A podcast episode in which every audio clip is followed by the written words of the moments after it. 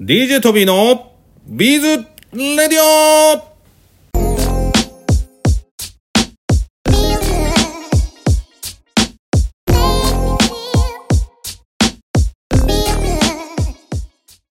はい、皆さんこんにちは。DJ トビーでございます。ビーズやってますか？イエーイということで本日のラジオも始めていきたいと思います。えー先日ね、ラジオの中でもお話しさせていただきましたけども、えー本日かな？この収録している本日を最終日で、えー日本橋の三越、毎年ね、えーナティオさんと、えークリエイターさん、えー皆さんと一緒に、えーやっている、えー日本橋三越5階の歳時期プロモーションというエリアでやってる展示会、えー販売会、えー本日で終了いたします、えーお越しいただいた皆さんありがとうございました。今回はねトビーちょっと別の展示会プラグインという展示会がこちらはあの新しい取引先さんとかを探すビジネス展示会なんですけどもそちらの方にも、えー出展していて、まあ、そちらの方、えー出展したのであまりちょっとそっちの方行けなかったんですけども2日目かなお邪魔させていただいた時に、えービーズラジオに出てくださるという方が、えーいらっしゃいました。えー本日は、えー大橋ゆかりさん。こちらね、日本シードビーズ協会、東方が運営するビーズの学校、えーこちらの方の認定も、えーお持ちの、えー方でございます。えー今回は大橋ゆかりさんに電話していきたいと思います。はい、もしもし。あ、こんにちは、DJ トビーです。はい、お世話になっております。大橋です。大橋ゆかりさん、本日はありがとうございます。えとんでもございません。ありがとうございます。えー早速なんですけども、この間、はいえーはい三越さんでね、お会いして、はいはい。出ていただけるということで、本当にありがとうございます。いえ、とんでもございません。なんかね、あの、いろんなとこで大橋さん、い大橋さんとはね、お会いしてると思うんですけども、はい。まず簡単にですけども、あの、大橋さんは、日本シードビーズ協会の、えー会員さんでも、ありますよね。はい、そうです。で、あの、今のところ、こう、ビーズ織りとか、えーいろんな、はい。あの、テクニックのえー認定も取っていただきましたけども、はい。ちょっと聞いていきたいのは、もともと、はい。なんかビーズとかそういったハンドメイドを始めたきっかけとかそういうのってあったんですかね？もともと、はい。学、あの、子供の頃から割と、親がやってまして、あ、そうなんですか。ハンドメイド自体はもう、普通にやるものだという、どっちかっていうと、刷り込みがありまえ、す。そんなことってあるんですか？結構だから、はい。あの、もともとはニットだったんですよ。あ、編み物？うん。で、はい。あの、子供の頃って親が一生懸命編んでくれるそうですね親。だったんですけど、はい。あの、すごくデザインが可愛いのとか、はい。凝ったやつを弟にしか作らなかったんですよね。はいはいはいはい。ちっちゃくて楽だから。あ、そういうことだ。小さくて、う早く編み上がるそう、から。楽だから、早く編み上がるから。はい。で、体の大きい私の方は、はい。あの、簡単な編み地のしか作ってくれなくて、くっそーみたいな。で、私はその弟が着てるような編み地のとか、はい。そっちが着たかったんであすよ。、ちょっとなんか、あのー柄が入ってるとか。そうだからあの、はいヘアアイルとか、はい。あの北欧系のあの可愛いやつ編み込みあ、とかわかりますわかります。はいはい。うん、ケーブル編みのニットとかはい。で始めたんですえ、え、その時に、あの、弟ばっかり可愛いの作ってもら もらっちゃって、ばなんならもうはい私も自分で作っちゃうわみたいな感じで始められたってことですか？もともとは手芸自体はそうそういうスタートですすごー。そうなんですね。はい。で、そういうとこからスタートされて、はい。あの、現在は、あの、ビーズをされてますけど、ビーズにこう移行していくっていうタイミングってあったんですかね？えっとですねこれははい。あの今もよく出てると思うんですけど会社名言っていいですか、ディアゴスティーニ。はい。元はディアゴスティーニです。え、嘘！ディアゴスティーニって、あのーうん。ビーズのやつがずっとあったことあったんですけど、あれ、はい。結構ね、トーホーのものを使っていただいてて、ですよねはい。東京支店長、はい。え敏腕営業マン、えはい。大塚支店長がよく昔はディアゴスティーニあれ大変だったけどねよく売れたんですよなんて話も聞いたことあります。はい。あのす全てはそこからです。あそうえディアゴスティーニってあったのってなんとなくですけどいいつ頃の話なんですか？2000年頃なんですか？やっぱり。えー、っといつだっけ？2004年とか5年ぐらいだと思います。あそうなんですね。それでたまたまディアゴスティーニに出会ってきっと中に工具とかも入ってたってことですよね、そうです。でそれでスターターキットみたいなの買ってそこから迷,、はい。迷子買ってみたいな感じですか？そうです。キャー、はそっからスタートなんですね。い、はい、ってことはそこから2004まあわかんないですけど3年とか4年ぐらいから今までこう、うん。ビーズを続けていただいてるってことなんですはい。ね、そうですはい。えーその頃はどんなものから作り始められたんですか？はととりあえずついてるものを作ったらい。今度はお店に行ってどんなのがあるんだろうって見ますよね、はいはい。可愛いキットとか、はい。あと手ぐさみでなんかケーキができちゃったりとか、はいはいはいはい。あの写真を見て美味しそうだからとかそういうので買ってました。キットをでも確かにねむ昔結構そのモチーフが結構人気でしたもんね。そう。動物モチーフとかケーキモチーフとか、うんうん。あとあのドレスとか、はい。ハロウィンモチーフとかクリスマスモチーフとか、はい。キット買ってきて作ってましたその頃は。ってことはもう、あのー今はアクセサリーもモチーフも両方ね作る方いらっしゃいますけどあの、はい。大橋さんの場合はそのモチーフを作るのが最初の頃は好きだったってこですね、そうですねあの、えー今手ぐす見えないんで透明だからもうピとっても手ぐすが見にくいので、はい最近あまりやってないんですけど、はい必要とあればやっておりますがそうなんですかでもそこからなんかアクセサリーというかビーズジュエリーっていったところをはい作る勉強を始められたのにまた何かきっかけがあったんでしょうかねそれはですね、えっとはい引っ越してはい夫の実家の方に来たんですよ。はい。でたまたまあの見てましたらはい。カルチャーが新規オープンすると。そこにあったのが沢口先生のカルチャーの教室だったんです。あ沢口先生といえばビーズラジアムにも出ていただいて実はね沢口先生の会の時には、沢口先生が昔作った CD の中から音楽を出させていただいてバックミュージックにさせていただいたんです。そうなんです、えっとはい。はいえその頃からえその引っ越された頃からのお付き合いなんですか？沢口先生とは。引っ越したのがこっちにこっちに来たのが2011年だから、はい。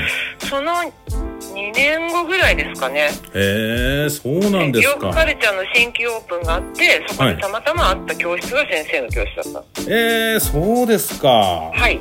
でそこからアクセサリーの勉強もしようということで始められたってことなんですね、はいトーホーがやってるにシードビーズ協会の、えー認定だと、はい。はい。あのおそらくこうビーズ織りとビーズクロッシェとかあとトラッドビーズステッチとか、えージュエリーエンブロイダリー。あのーはい。ブルックリンチャームもと取りました。あありがとうございます。ブルックリンチャームをお取りいただいたんですね。ありがとうございます、はい。ちなみになんかこうやっていろんなものをこうお取りいただいてるんですけどもこういう認定とかにトライしようと思ったきっかけとかあったんですか？はい。ぶっちゃけ最初あの認定すればビーズが安く買えるよって言われたところです、皆さんあの覚えておいてください。あのシートビーズ協会の会員さんになっていただいてインストラクターさんになっていただくと実はねちょっとビーズをねビーズマーケットオンラインというところで実はね少しお安く買える仕組みというのがございますので、皆さんもぜひ認定取ってくださいね。よろしくお願いします、ということでそういうそういうスタートで始められたんですね？そうです。はい。はい。認定も最初は本当それだけのつもりではい。取ってたんですけど、はいそこからなんだかいろいろとあの先に進みたくなりましてこうなりました。あはい。やっぱりこうなんか一つこう取っていくと他のものを勉強したいなみたいになってったってことですねそう次何やろうかなみたいなそんな感じになってきましたよね。へえそうですか。ちなみにそうやってこういろいろされていかれている中で、い。大橋さんとしてはどれが一番お好きなんですか？技法としては。技法としてはステッチとうん。折りです、あ。ビーズルーミング、うん。じゃあなんか編み物からこう入られたけどもあの、はい意外にこうでもあの小物は好きなんですけども。はい。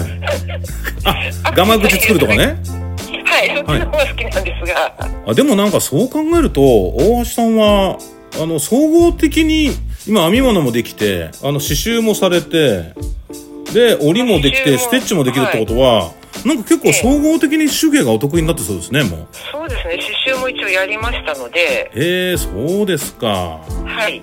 でもなんかいろんな技術を身につけられてこの間三越さんでもお話聞きましたけども今トライされてることがあるって聞きましたけども今はい。回お話しいただいてもよろしいでしょうか？6月に、はい。イエイえー、ミンネにショップを出しまして。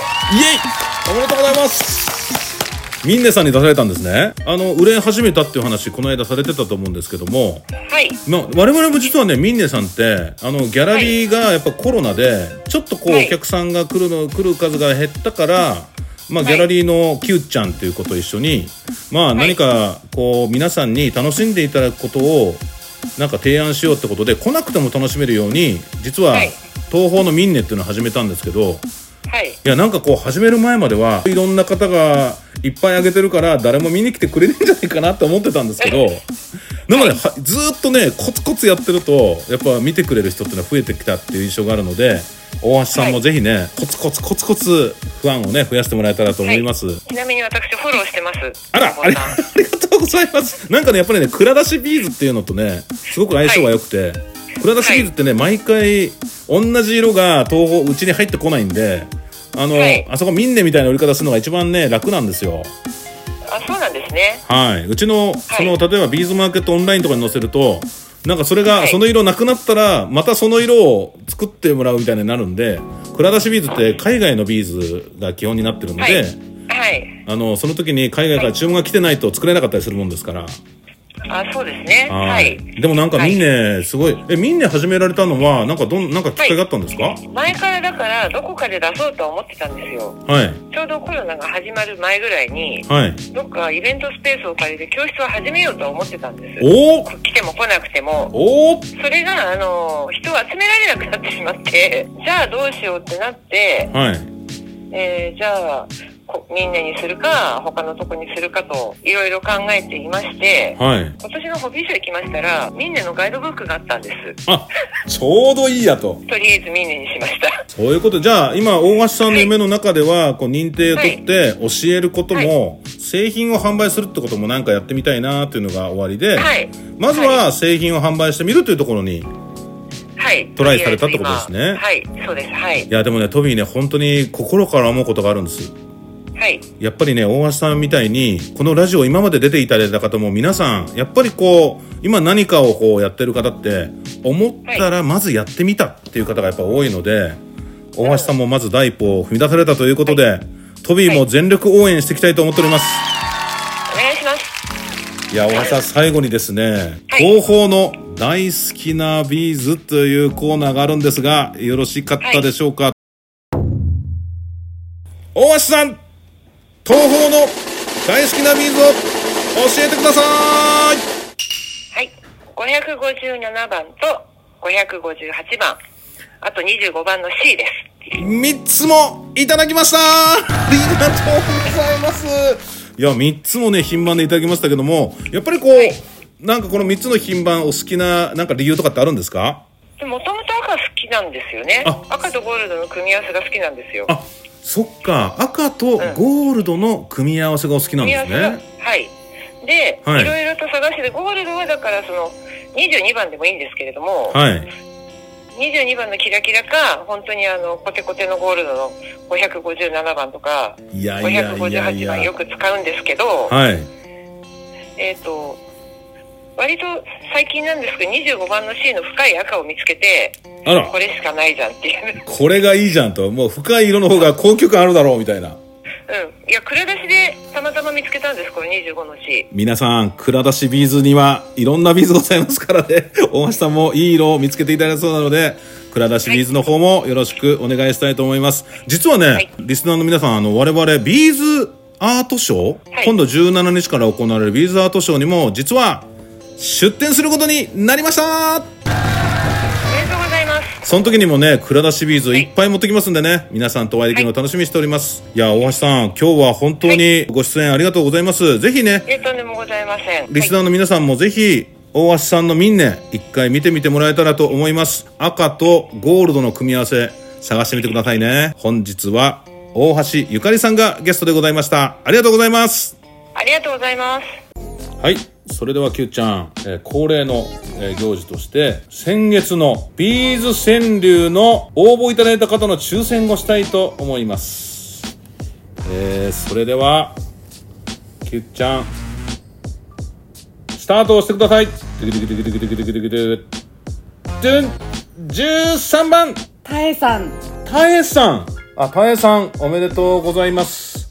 えーちなみにたえさんからはどんな川柳をいただいてるんでしょうかね。はい。じゃあ今回はじゃあ久しぶりに久しぶりというか初めてきゅっちゃんが読んでくれるっていうのはいかがですか？ビーズ川柳の時間です。ペンネームたえさん。手芸屋をいくつも回って出会う色。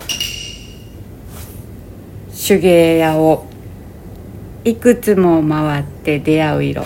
おめでとうございます。いやいやいやいやそんな川柳。え手芸屋さんをいくつも回って出会う色ってこれもしかしたらなんか裏の方のテーマに蔵出しビーズがあったりするんですかね。もしかしたら一期一会の。ねえ可能性ありますね。まああとはまあ手芸屋さんにもう、まあ、全部の色があるわけじゃないから、まあ、そういう中に、えー、今タエさんの好きな色がなかったのかもしれないですよね。どっちなんだろう。でもなんか本当に蔵出しビーズなんかはね一期一会のビーズなのでぜひぜひ皆さんいろんなお店歩いてみてもらえたらと思います。えラジオの中でもねお話ししましたけども蔵出しビーズ実は今度ビーズアートショー11月の17日から19日まで開催される、えービーズアートショー。こちらの方でも蔵出しビーズたんまり準備してねお待ちしてますのでぜひ横浜の方大桟橋の方来れる方はお越しいただけたらと思います。きゅうちゃんなんか今回はビーズ川柳たくさんご応募いただいたとはい。いうことですが今後もなんかどういう形でご応募いただけるんでしょうか、お願いします。はい、ご応募の方はメールにて頂戴しております、えー、当方のインスタグラムのプロフィールご覧いただければと思います。皆様のビーズ川柳お待ちしておりますはいぜひぜひよろしくお願いいたしますそれでは本日のラジオはここまでにしたいと思いますはい、最後までお聞きいただきましてありがとうございます。それではまた DJ トビーのビーズレディオでお会いしましょう。